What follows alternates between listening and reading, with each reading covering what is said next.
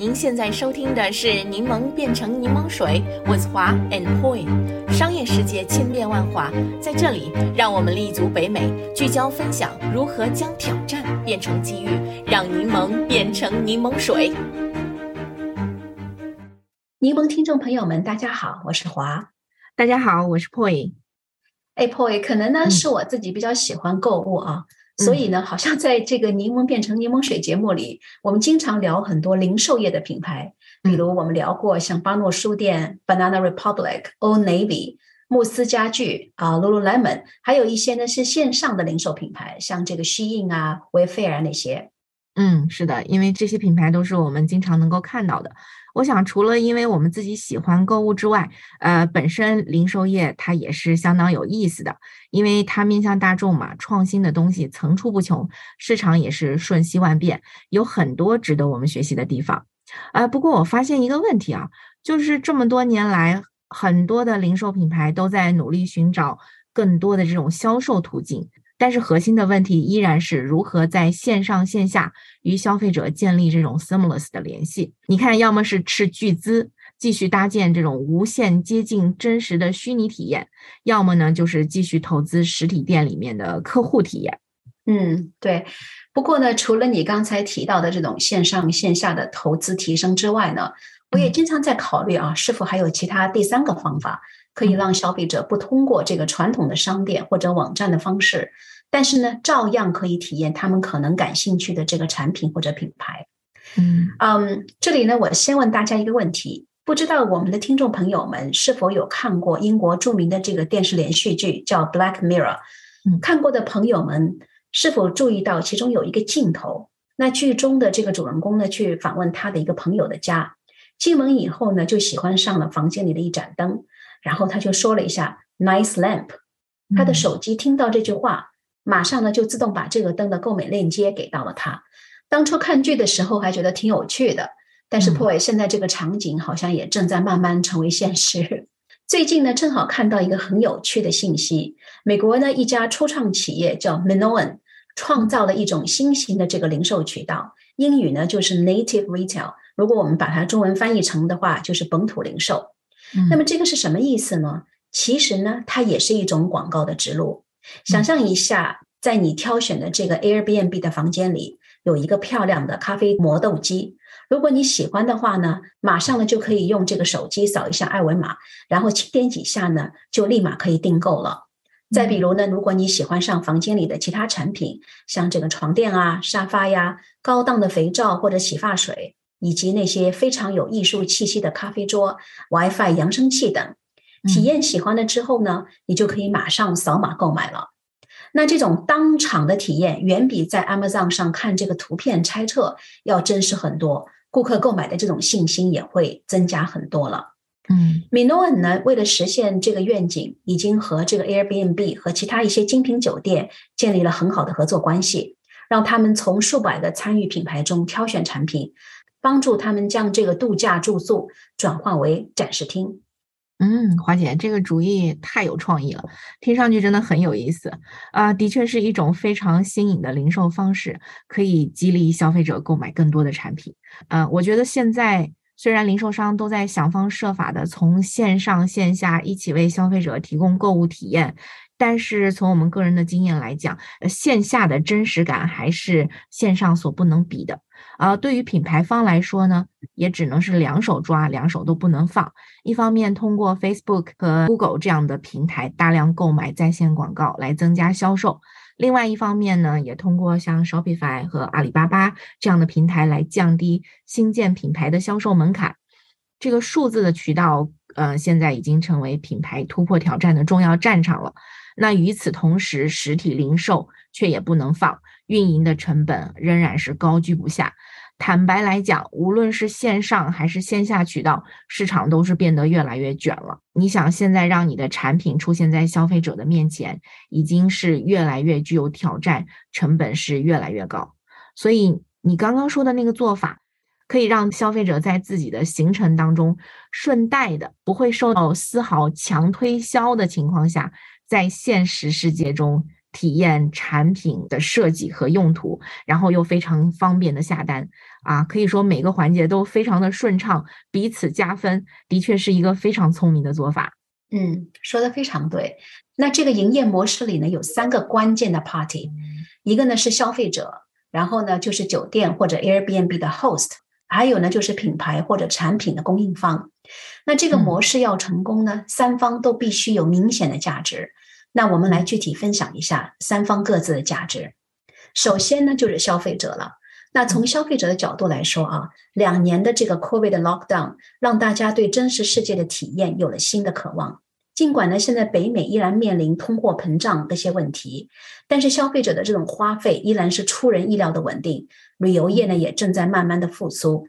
这种呢将旅游和产品相结合的沉浸式体验，并以此来引导消费的这种做法，我真的觉得非常有创意。让消费者在旅行途中惊喜的发现各种有趣、高质量的产品。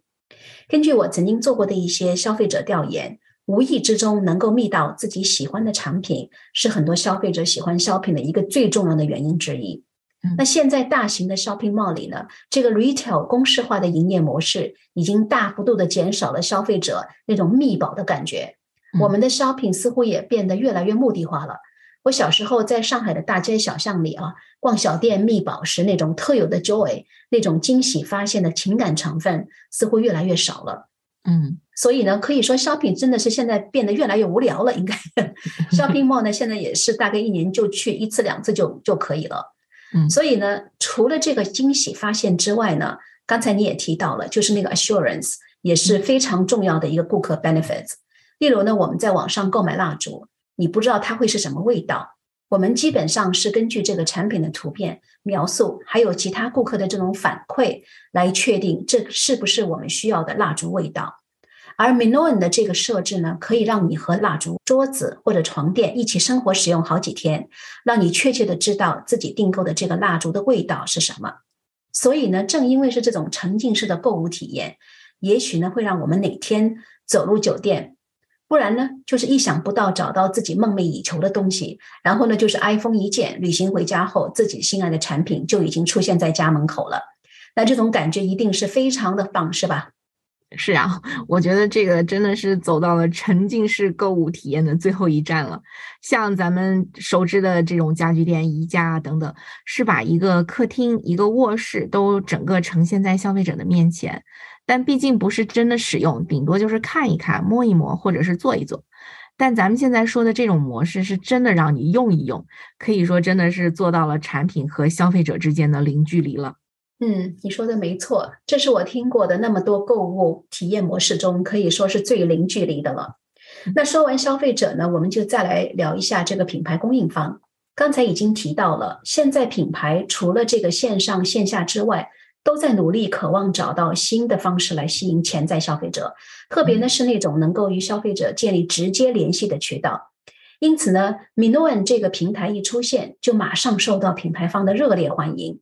据这个 Minoan 说啊，他们甚至几乎不用和品牌方做任何销售，只要有接洽，马上就会加入。而且呢，现在加入的名单越来越长了，包括我们大家熟悉的品牌，像这个 Article、West Elm、Crate and Barrel。Pottery Barn 跟 Wayfair 等等等等，嗯，是的，我要是品牌方，也一定会努力去争取这个机会的，因为只要产品有吸引力，这是一个再好不过的展示机会了。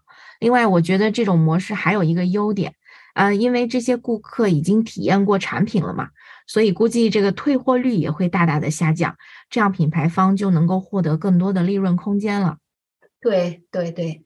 除了刚刚提到的消费者和品牌方之外呢，还有一个非常关键的一方，那就是 Airbnb 或者其他酒店的那些 host，特别呢是那些提供短期租赁的 host。原因呢是提供这些短期租赁的主人，大部分会直接从零售店里购买家具、厨具啊这些东西。因此呢，为了吸引更多的 host 加入这个平台，Minoan 呢特地为他们建立了一个购买的平台。让他们有机会以大幅度折扣的价格从参与品牌里购买自己喜欢的产品，而且价格呢甚至可以与批发价抗衡，有些品牌的折扣甚至高达百分之六十。嗯，除了帮助这个 host 省钱之外呢，Minoan 也希望能够为他们创造更多的赚钱机会，让这个 host property 成为购物空间。其实啊，呃，Poi 这个做法啊，许多大型连锁酒店早就开始采用了。其中最著名的就是这个 Western 酒店，中文呢就是威斯汀酒店，在一九九九年推出的天鹅绒床，在当时呢就成为名副其实的热门产品。Western 的这个策略已经是现在商学院的热门案例了。啊，那么 Minoan 的模式呢，虽然和它有些相似，但是呢也让 host 有更多的选择，并且根据自己的喜好和房间的主题来选择这个合适的产品，把自己的这个 Airbnb。装扮成为一个沉浸式的精品店，加上酒店，并且呢，成为除了这个房租之外的还有潜在的收入来源。我想呢，只要这个 Minoan 能够让 host 看到更多的好处，他们就会有更大的动机和创造性来管理自己的这个空间。是的，我觉得 Minoan 这个角色也本身也很有意思。因为无论是类似于 l b n b 还是品牌方这个角色，如果是他们来做这件事情，可能都会做得相对比较局限，因为品牌有限，产品有限，房间也有限。但如果是一个第三方平台，那就能够统筹不同的产品类目和不同的酒店业态。这里还分高中低端，或者是小资、清新、工业风等等不一样的风格，需要引入很多的玩家来统筹规划。所以这个事情要做成啊，还一定得是一个第三方。不过不知道他们的收费结构是怎么样的。我们刚刚说的这三方是否都有足够的利润呢？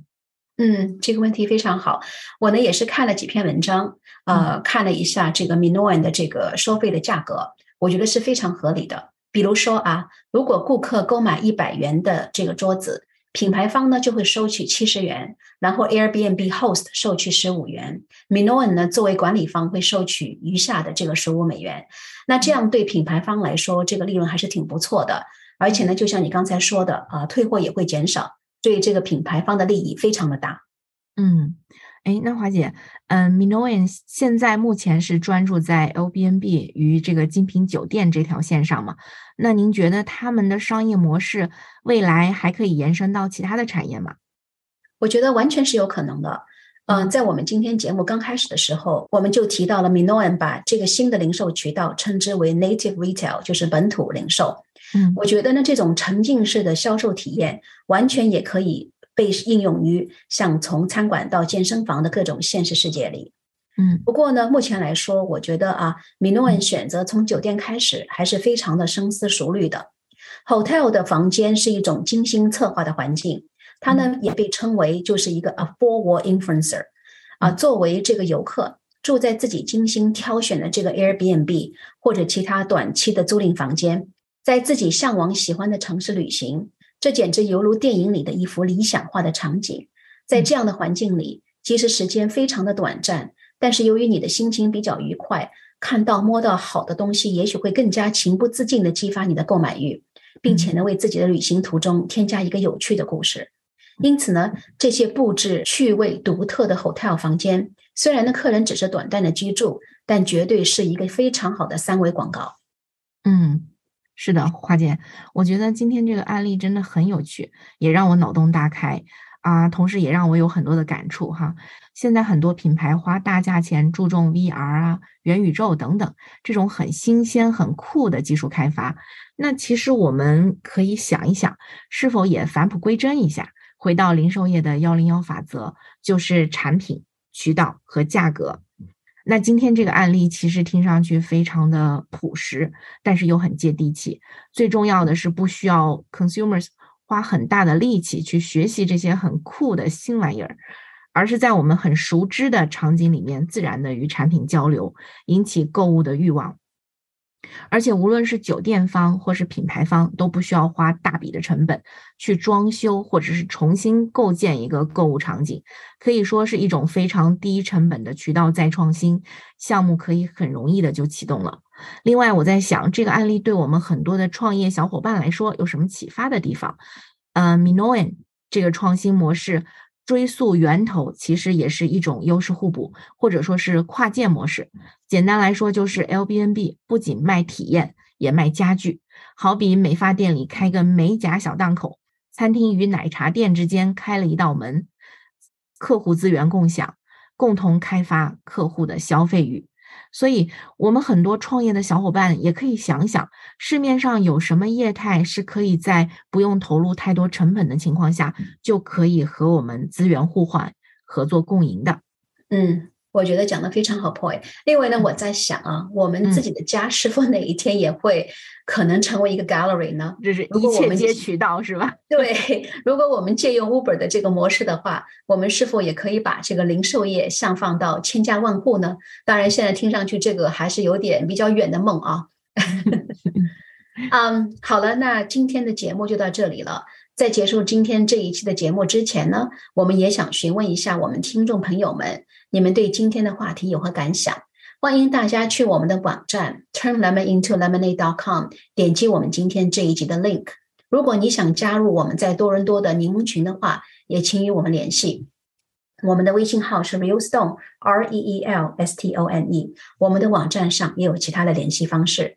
谢谢大家的收听，我们下一期节目再见。再见。感谢收听我们这一期的内容，欢迎订阅我们的 Podcast 频道，搜索“柠檬变成柠檬水”。我们期待与你一起热爱学习、热爱思考、热爱品牌、热爱挑战。